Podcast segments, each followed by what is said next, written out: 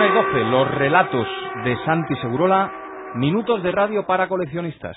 22 de octubre de 1923 nace en Wale, una zona de clase media en el oeste de Bremen, Alemania, Bernard Karl Trottmann. El nacionalsocialismo se extendía por Alemania y Bert se iniciaría en la ideología nazi desde su adolescencia. Con 10 años pertenecía a las juventudes hitlerianas y con 18 a la Luftwaffe.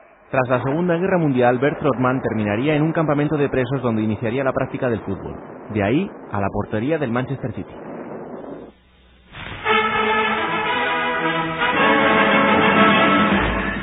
Santi Segurola, más reconocido por sus primeros años de vida, hasta los 23, casi casi que por eh, ser futbolista y portero del Manchester City. No, yo creo que yo de niño recuerdo que corrían mitos de que un piloto alemán había sido abatido en, eh, sobre suelo inglés y eh, se había lanzado en paracaídas, había sido capturado y mm, finalmente después de pasar por un campo de internamiento pues eh, había terminado jugando en un equipo inglés. Aquello más o menos era la historia de, de Bert pero no es la realidad. La realidad de Bert Trautmann es, es muy diferente. Él nunca fue piloto, fue paracaidista paracaidista de élite. Él nació en Bremen, nació en Bremen después en el año 23, pues en plenas penurias de, la Alemania tras la, tras la Primera Guerra Mundial y en una familia no especialmente adscrita a la política. No había grandes opiniones políticas, el padre era bebedor, pero él eh, con 10 años, eh, con el triunfo de Hitler, en las elecciones que le llevan al, poder y luego al poder absoluto, a la tiranía en Alemania, eh, él ingresa muy joven, en, de niño, en, las juventudes hitlerianas, que de alguna manera era el cuerpo de élite de lo que se presumía que iba a ser el, nazismo para el milenio, para el siguiente milenio, tal y como hablaban eh, los, eh, los nazis. Eh, Trautmann eh, pronto, con 13 años, eh, acude a los, Juegos Olímpicos de, de Berlín eh, como miembro de las Juventudes Hitlerianas. Allí se queda deslumbrado con aquella parafernalia en el Estadio Olímpico. También se queda un poco sorprendido, abrumado por la victoria de atletas como Jesse Owens, que para aquellos chicos tan formados en esa ideología totalitaria y sectaria, pues eran más o menos primates. Eh, en cualquier caso, estamos hablando de un chico que estaba eh, absolutamente construido para ser un nazi de primera de primera categoría. Absorbido totalmente. Sí, con 15 años participa en los, en los campeonatos juveniles de Alemania de atletismo y gana los, en, la, en la especialidad de jabalina, que es el segundo en lanzamiento de peso. Es un chico formado, tiene todas las eh, todo el recetario del imaginario eh, naciario estaba allí. Un chico de un metro ochenta y siete, eh, rubio, ojos azules, perfecto, un atleta de, primer nivel que eh, estaba siendo adiestrado además eh, junto con otros jóvenes de las juventudes hitlerianas para pertenecer al ejército, a los cuerpos de élite. él quería ser piloto, pero eh, no lo pudo conseguir porque la formación eh, la formación en las juventudes eh, no implicaba el conocimiento técnico de lo que significa la carrera de, piloto, por lo tanto se quedó en paracaidista. Un paracaidista que con 17 años ya entró a formar parte de los cuerpos de, de, la Wehrmacht, de la Luftwaffe, eh, entró en Polonia, y luego posteriormente en Rusia, participó en la, en la, campaña de Rusia, en la ofensiva sobre Moscú, se quedó a 400 kilómetros de Moscú y eh, terminó pues eh, batiéndose el cobre como uno de los soldados más reputados de un regimiento que fue masacrado a lo largo de la guerra. Creo que no vivieron ni 100 de los mil eh, soldados eh, alemanes de aquel regimiento de paracaidistas, eh, solo me parece que fueron 90 los que terminaron vivos en la, en la guerra. Fue capturado. Fue hecho prisionero, ¿no? Fue hecho prisionero por los rusos, se escapó.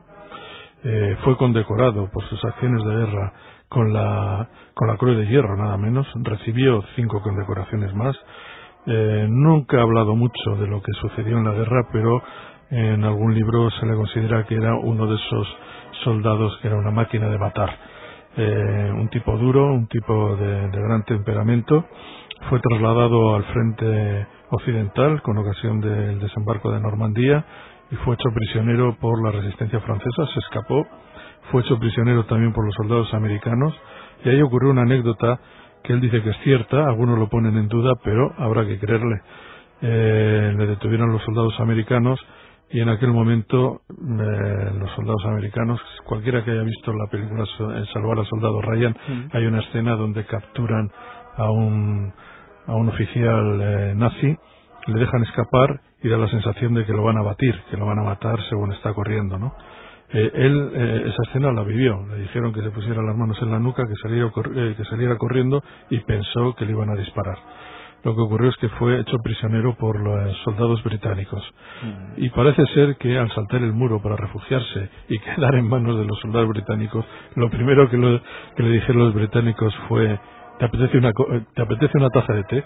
Muy típico, muy british, pero él dice que es cierto.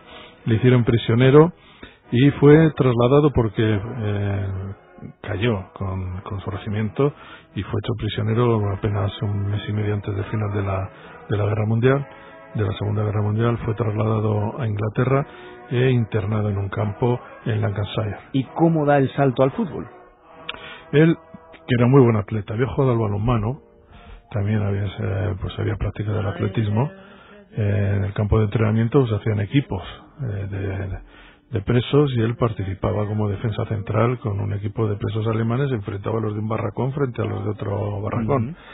En un momento determinado, por causas que se desconocen, nos dicen que fue por una lesión, otros por un, por un conflicto que hubo allí entre, en el equipo.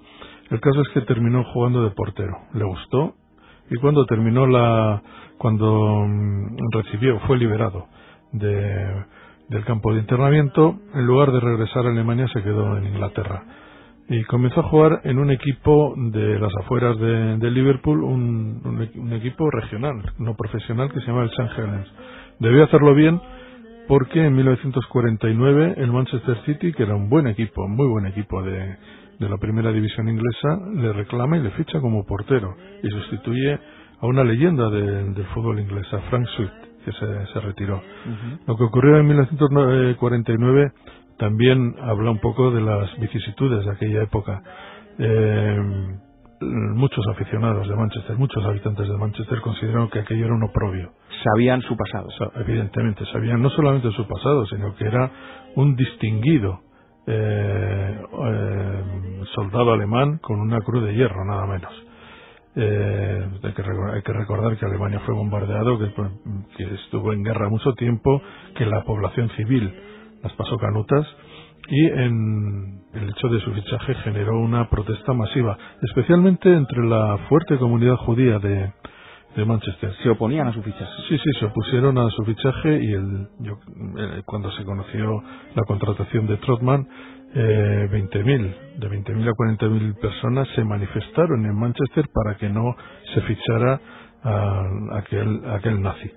Eh, la cuestión es que eh, el rabino, principal rabino de Manchester, intercedió en favor de Trautmann y eh, de alguna manera convenció a los, a los judíos de Manchester para que Trautmann, que por cierto había presenciado como soldado alguna ejecución masiva de judíos en Ucrania, no como participante, pero la vio y nunca, eh, nunca lo confesó hasta, hasta muchos años después.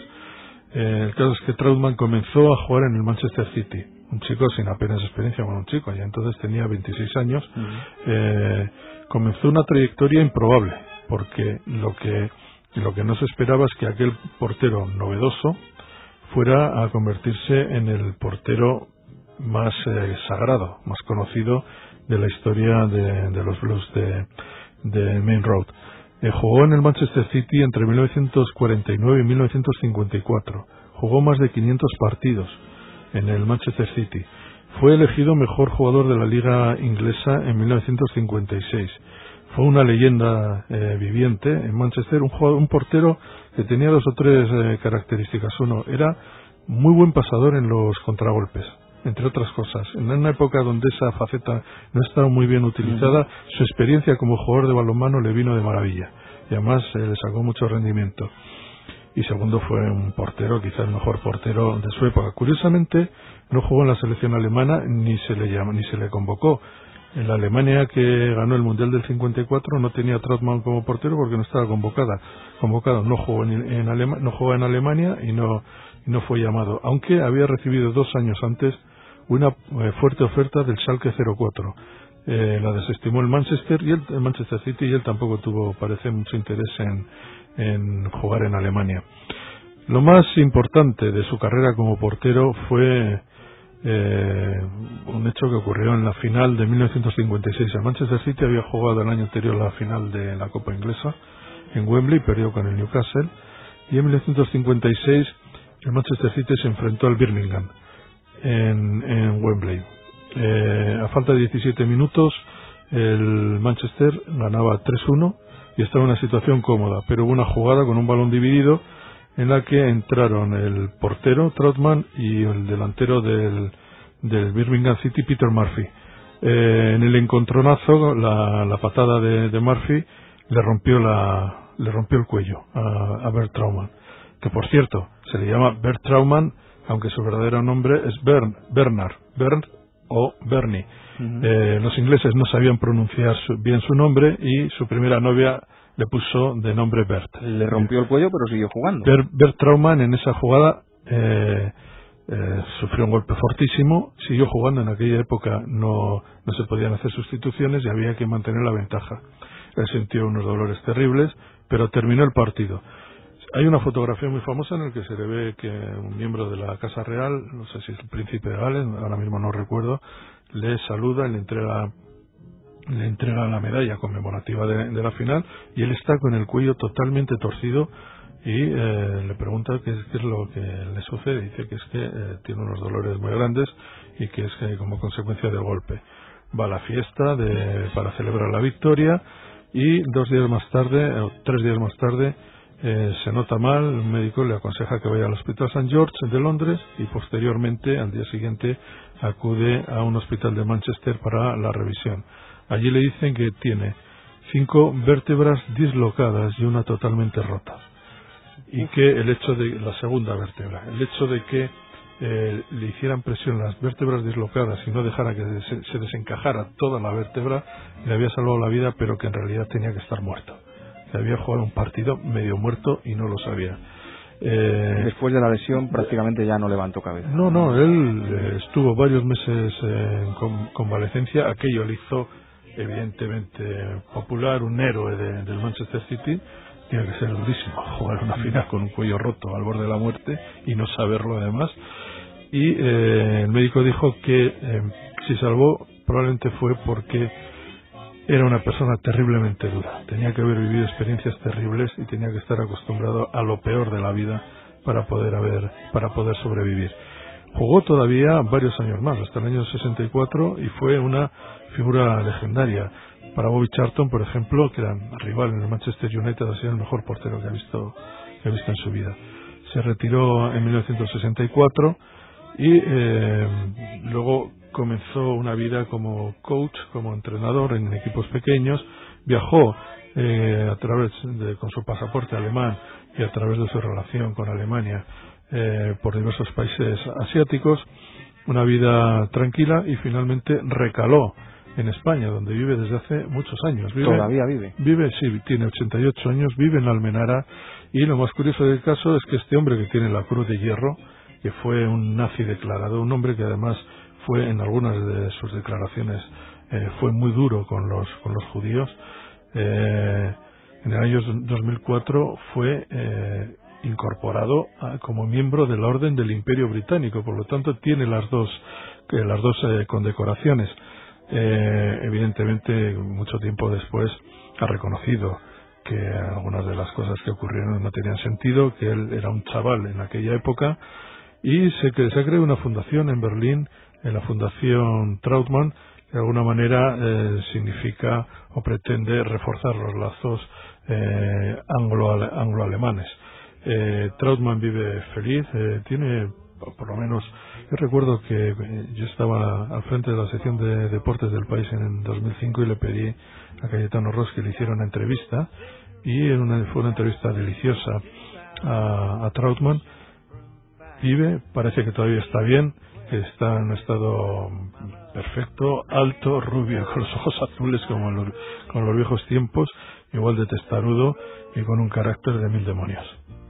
Boxcar, midnight train, destination Bangor, Maine. Whoa, worn out suit and shoes. I don't pay no union dues. I smoke old stogies I have found.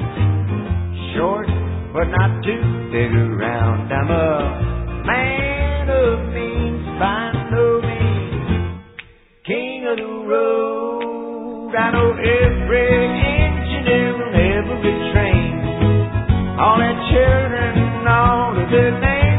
Al primer toque, Ángel Rodríguez.